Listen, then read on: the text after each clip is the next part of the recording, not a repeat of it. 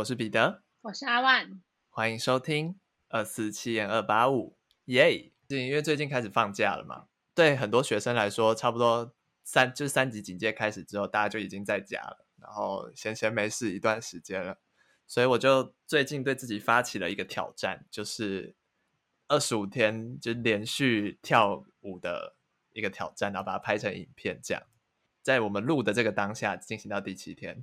然后等到这个节目播的时候，应该已经快挑战完了，所以希望可以成功。我有看诶、欸，很厉害，你要消化很多舞。对啊，而且是一天学一支舞。像我们录影录的当下的今天，我就已经遇到瓶颈了。因为照理来说，我一般都是前一天晚上开始学，然后隔天中午左右拍。嗯、今天这支舞已经从昨天晚上开始学，到今天我们录 Parkes 我们今天录 Podcast 是下午，然后到现在我还没有练好。然后晚上七点要上线，我自己给其实根本没有人 care 到底什么时候要上线，是我自己给我自己的一个目标是一定要在七点上线。所以你现在已经学好了这支舞？嗯，好了，可是跟不上，你懂吗？太快了，哦、然后动作又很多很细碎，所以希所以我们等下录完 podcast 我就要再回去练舞，而且我觉得不知道是年纪大了还是怎么样，就是。我刚练舞的时候，我跳完一次，我真真的是立刻倒地耶，就是好累哦。我们其实也都没有很年纪很大，好不好？可是我觉得跟好了，跟去年的我相比，我就觉得我体力真的已经好累，我真的好累。但我觉得还蛮厉害的，就是每天要其实要学一一种舞，要很快消化，然后你又要很快练习好。就是给自己一一些压力在，只是强迫自己脑筋要一直动，因为我觉得我躺在家里太久，脑筋都没有在动。哦，你说你说想要锻炼一下脑力的部分，对对对对，就是让他有稍微在活动，然后记忆一些事情，这样希望这个这个挑战可以如期的完成啦。那我觉得你一定会挑战成功的啦。我因为你都说要做了，如果不做好会很尴尬。对，真的会很尴尬。我这个人就是最怕尴尬的，跟说跟说到做不到的人了，所以我一定会让他成功。希望成品不要太烂了，就是目前这几天的成品都还算不错了。而且你很用心哎，你还搭配服装。对啊，因为我平常在家躺着，真的是我我在家都不穿衣服，就是太热了，我家真的太热。然后为了就是要跳这个，我还要爬起来，然后去选一些衣服。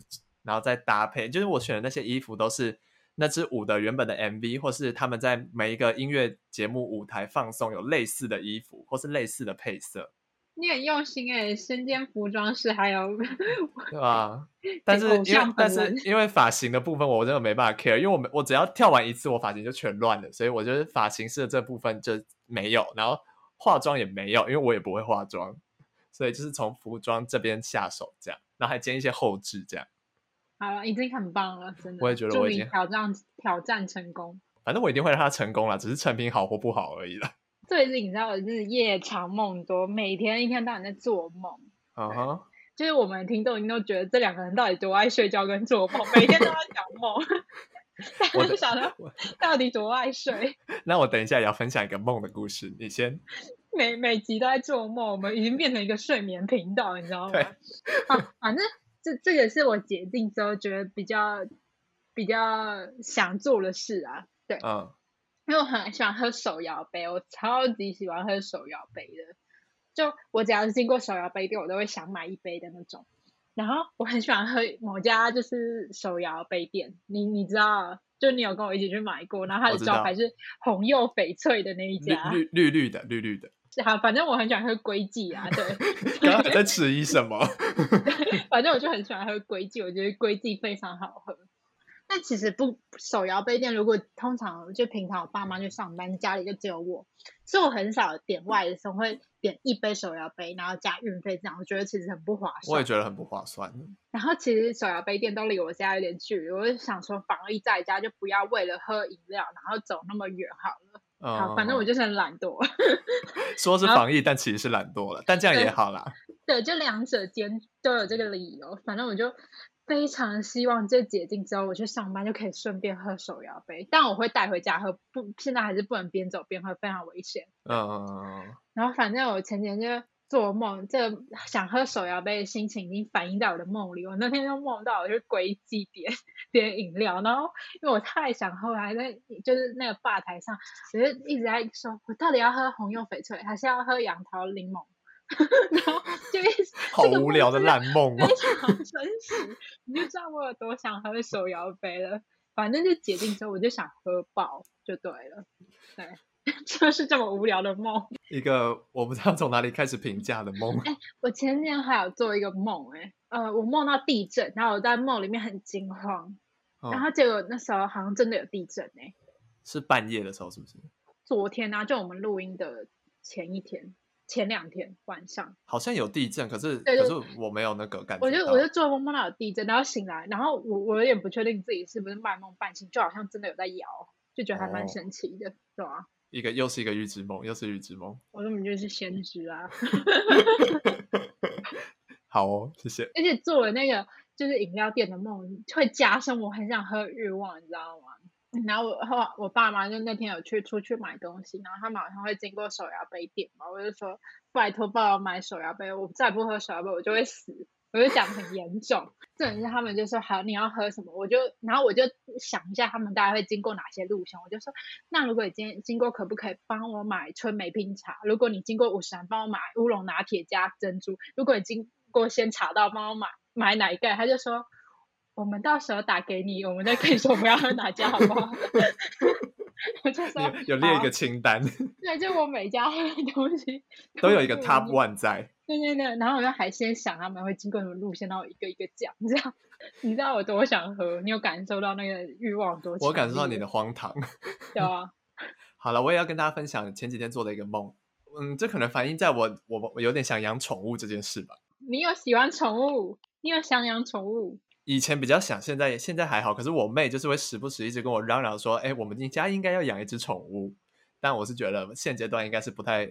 能发生好，那不重要，反正就是我前几天梦到我在梦里很想要养蜈蚣，什么啦？对，然后反正我在梦里就养了蜈蚣，可是那个蜈蚣的小宝宝在我的梦里长得很像蚂蚁，嗯、可是我在梦里的认知一直觉得他们是蜈蚣，那我就说我在养蜈蚣，这样有蜈蚣的本体出现没有？可是就是像蚂蚁的小宝宝，可是我把它们认定为蜈蚣，在我的梦里是这样。然后我把它们放在一个像那种牛奶瓶的玻璃瓶里面，然后里面塞一些卫生纸，嗯、这些蚂蚁就在里面爬，这样那些蜈蚣，好，反正就是那些东西在里面爬。然后他们不是要喝水吗？嗯、然后我不知道为什么我把那个水瓶放在那个玻璃瓶的外面，然后那个玻璃瓶还没有加盖，等于那个蚂蚁就会这样一直往上爬，要爬出来。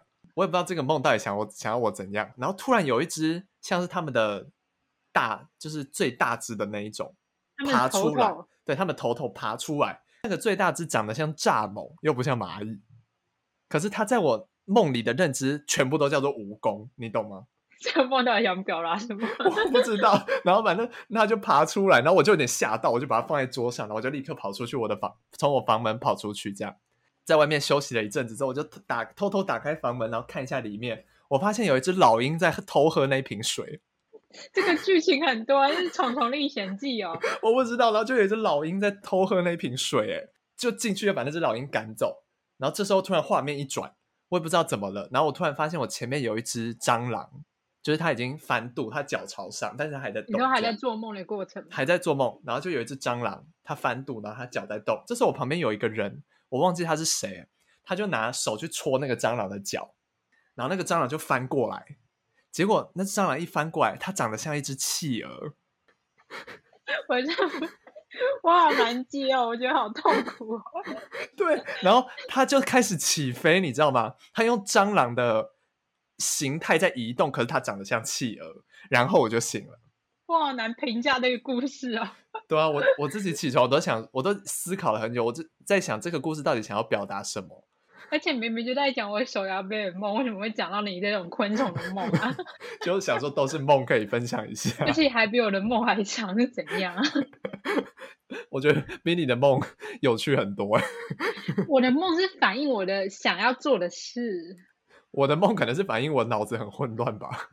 而且我跟大家说，其实我们根本就不是讲社会安全频道，我们其实是一个睡眠的频道，所以建议大家睡前听。对，每集都在讲做梦，然后每集都在睡梦。我们每集不是梦就是吃，对，然后不然就是睡眠品质的问题。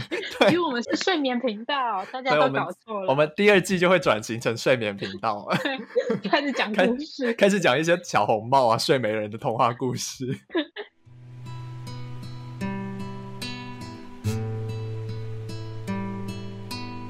好，那我们接下来就进入今天的案件。那今天是由我分享，我今天要分享的案件比较不一样。今天比较不是一些打打杀杀的案件，我今天要跟大家分享的是有三个案件，然后把他们统称为名画失窃的一个系列。这样，前两个画是有被找回来，然后第三个因为被偷的画很多，所以是用那个被偷的博物馆来代称那个事件，然后里面的画都没有找回来。这样，好，那我们先从第一个案件开始。第一个案件呢是。呐喊就是这幅画两次被偷的案件。那先跟大家简单科普一下《呐喊》这幅画。《呐喊》这幅画是表现主义画家孟克在一八九三年到一九一零年所创作的一个系列画作。所以《呐喊》不是一幅画，《呐喊》是四幅画，它是一个系列。但它的内容是差不多，只是用不一样的媒材，就是有的是用蜡笔，有的是用淡彩，还是什么素描之类的。今天被偷的这两幅，分别是放在挪威奥斯陆国家美术馆。那这个国家美术馆放的是油画的版本，这个版本也是现在最有名的版本。那另外一幅被偷的是放在孟克博物馆的蜡笔的版本。那我们先讲第一次被偷，第一次是发生在一九九四年二月十二，哎，那天正好是挪威冬季奥运开幕的前一天，所以其实有很多媒体。都在期盼这个盛会的开幕，这样，所以那时候挪威聚集了很多媒体，然后结果他们有等到冬季奥运开幕的这种盛大的欢庆仪式，他们等到的是呐喊被偷了的新闻，这个新闻整个直接传遍全世界各地，然后犯人应该是挑好时间了吧，因为就是。他可能是个讨厌运动的人吧，不想让运动的盛会 要上国际。他是挑就是另外一件大事发生，所以他去偷，他就不会那么容易被发现，因为注意力都转移啦。对啊，我觉得有可能是这样。反正就是警方就立刻展开调查嘛。其实被偷的过程是有完整被监视器拍到的。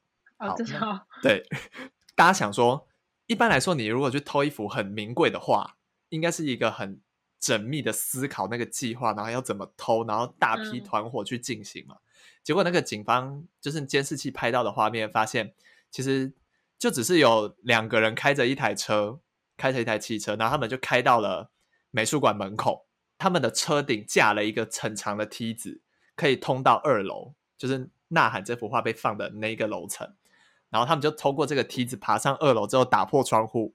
跑跑进去里面，然后直接把画拿起来，然后就带走了，然后就开车离开了，就这样，这幅画就被偷走了。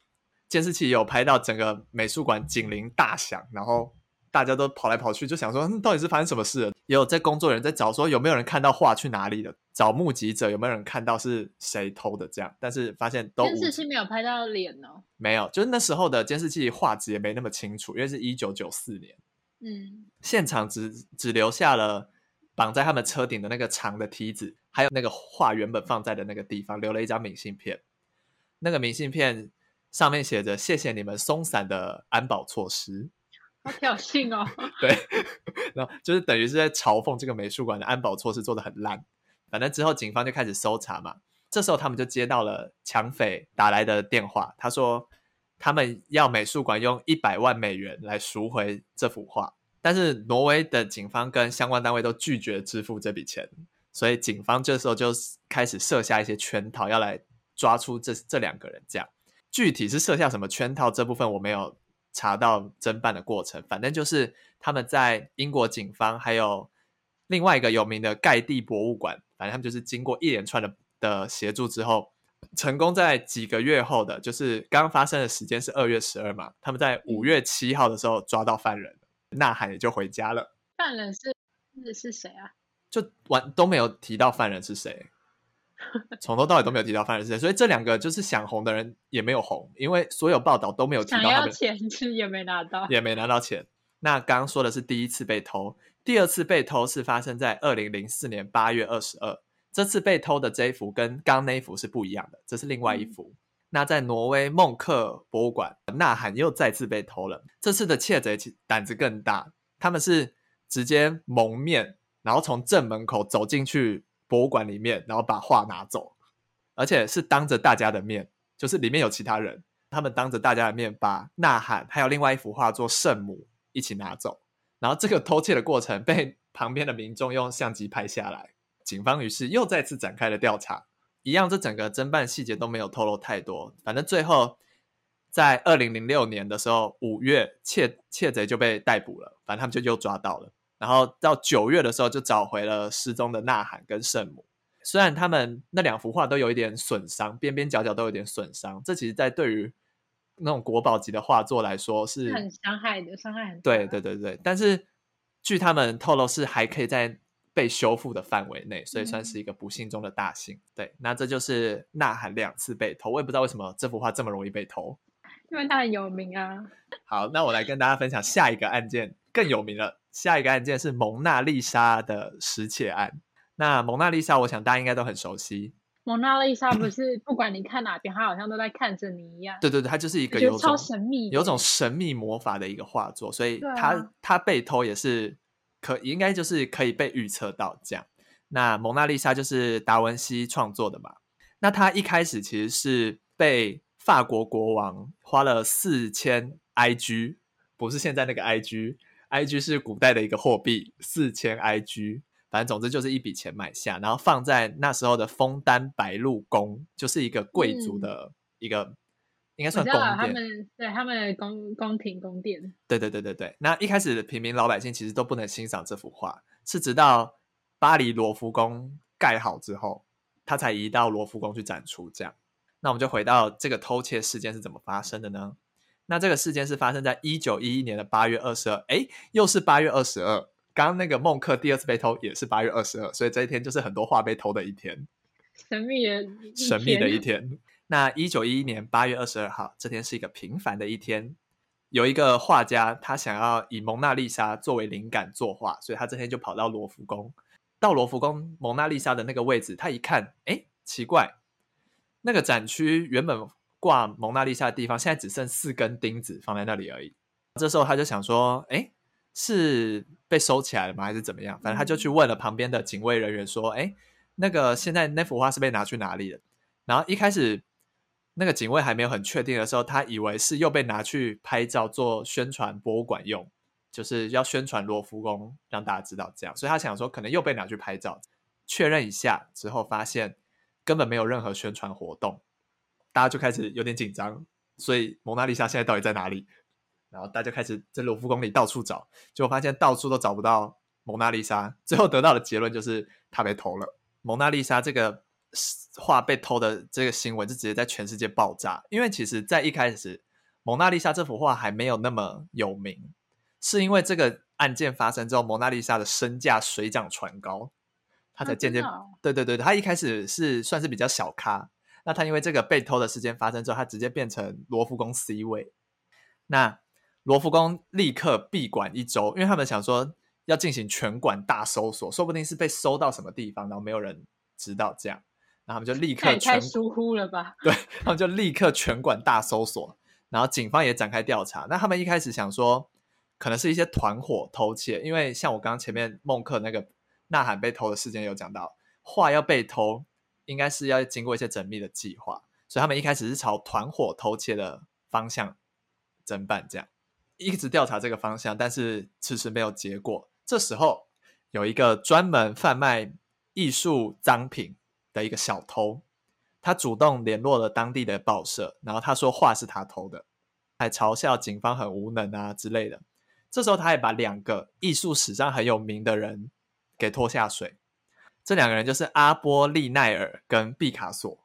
毕卡索是谁？大家都很清楚。那这个阿波利奈尔是谁呢？我来跟大家讲一下，他其实是一个很当时很有名的大诗人，同时也是一个艺术评论家。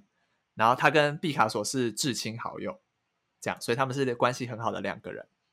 那因为他的名字实在太拗口，我后面都会叫他阿波。那根据小偷所透露的，阿波曾经有跟他买过赃物，就是阿波有跟小偷买过赃物，所以这时候警方就把原本从团伙的那个侦办的方向移到了，把焦点移到了来调查阿波身上，所以阿波就以涉嫌犯罪的名义被带回侦讯。那同时间，警方也是有在持续追查，那这个小偷到底跑去哪里了？可是这个小偷很狡猾。他到处跟警方玩躲猫猫，就是可能一下释放一点讯息，他在这，但他其实没有在这。然后甚至最后逃出了巴黎，警方就变成两个线在进行，一边是在审讯阿波，一边是在找这个小偷。那我们回到阿波这边，这个侦讯的过程其实有很多版本，就是每个版本要强调的事情都不同。那这边讲一个我觉得蛮狗血，但是也是最有名的一个版本。反正就是阿波被带到了警局之后，他心里很干，因为他就根本没做什么事。那毕卡索这时候也有是无辜的吗？呃，这个版本里面，他自他说他是无辜的这样。然后这时候毕卡索也有来这里，所以他就想透过毕卡索，就是可能他的好兄弟说，呃，我是清白的，就是毕卡索应该很了解阿波的为人，他不会去买这种赃品。但是呢，毕卡索同样也是这位小偷的客户，等于就是毕卡索也曾经跟这个小偷买过赃物，嗯，所以他有点害怕他自己会被拖下水。所以他就跟警察说，他不认识阿波，他们明明就是至亲好友。然后他就跟警察说，他不认识阿波，狗血的来了。但是他在现场看到阿波，就是你知道阿波跟毕卡索是至亲好友，然后他他看到我看到我的哥们居然说不认识我，然后我就觉得心里很干，然后很很难过，然后很惊讶。然后毕卡索看到阿波脸上的那种无奈之后，毕卡索就哭了，然后阿波，然后阿波也哭了。我也要哭了。对，于是这两个人就在巴黎的警察局里面看着彼此，然后慌，然后互相大哭，有够荒唐。嗯、这一段故事就是这一段侦讯的过程，只是众多版本的其中一个比较有名的版本而已。啊、呃，可能有经过渲染啦。对，所以其实这个故事到底是真是假，无从得知，因为其实他们两个人从来没有对外说明这件事情过，只有毕卡索在很多年很多年以后的一个。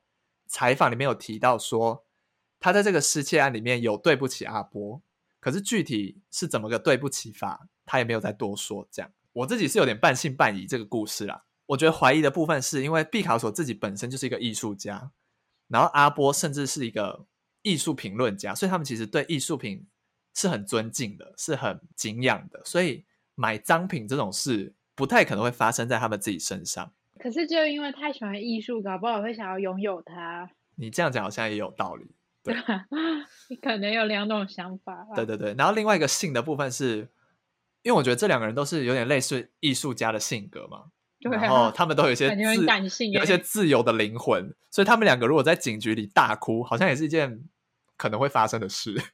反正那再回到失窃案本身，就是经过很多调查之后。还是找不到阿波有涉嫌犯罪的证据，再加上小偷也找不到，警方就把阿波放了，然后也认定小偷其实根本没有偷蒙娜丽莎，他只是想红而已，所以调查又回到原点。正当大家都想要放弃的时候，事件就迎来了意想不到的转折，就是这这个失窃案有好多意想不到的部分。那在一九一三年的某一天，意大利的乌菲兹美术馆的馆长，他收到一封署名雷奥纳多的信，信的内容是说他有一个艺术品要给馆长，于是这个馆长就如期赴约来到了雷奥纳多所在的旅店，然后雷奥纳多见到馆长之后，就把他的行李箱打开，然后把一些东西拿出来，就看到蒙娜丽莎就躺在那个行李箱的底部，所以蒙娜丽莎就被找到了。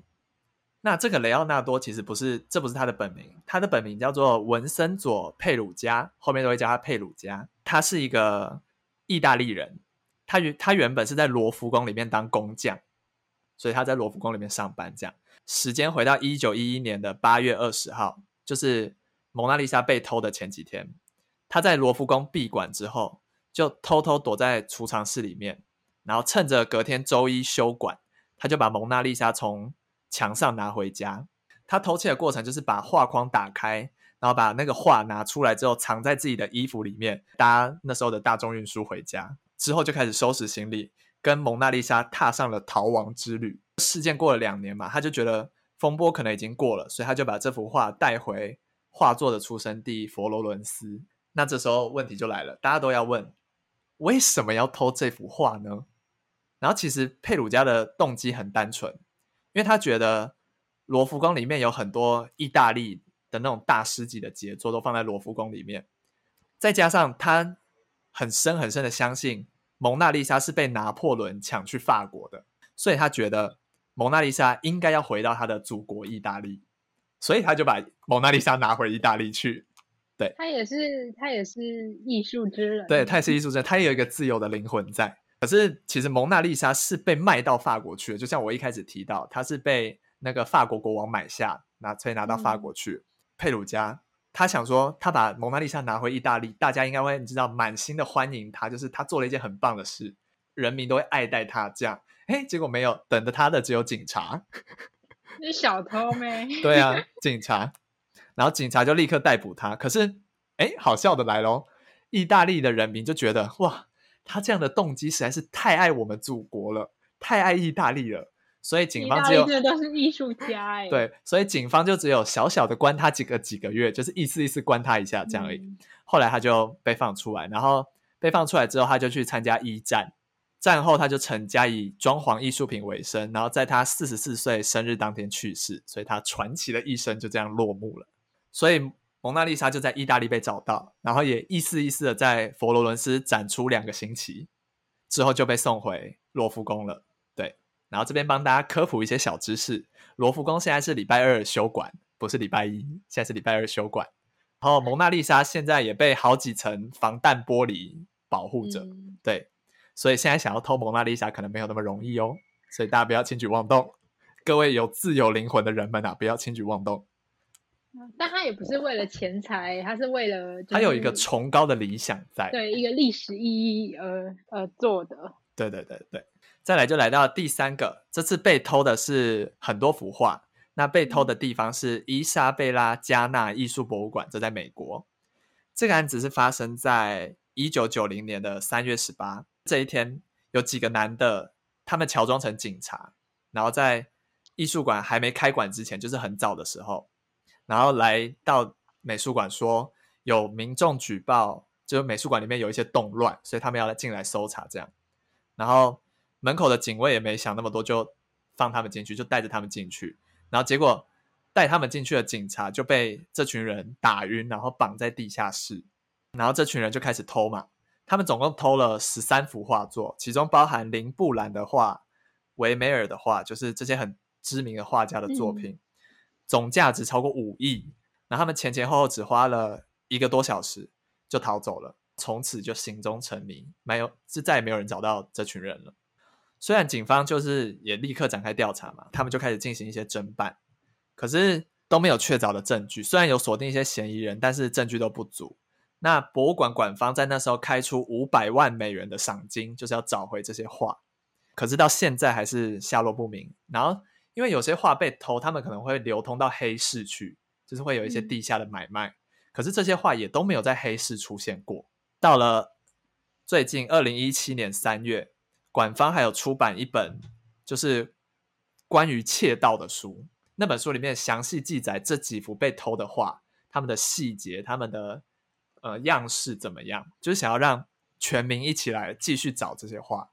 那其实那时候已经没什么人想找这些画，因为基本上可能已经找不到了，馆方依旧锲而不舍。他们到五月的时候，五月的时候其实已经法律追诉期已经过了，但是馆方还把五赏金从五百万美元拉到一千万美元，就想要刺激大家继续找。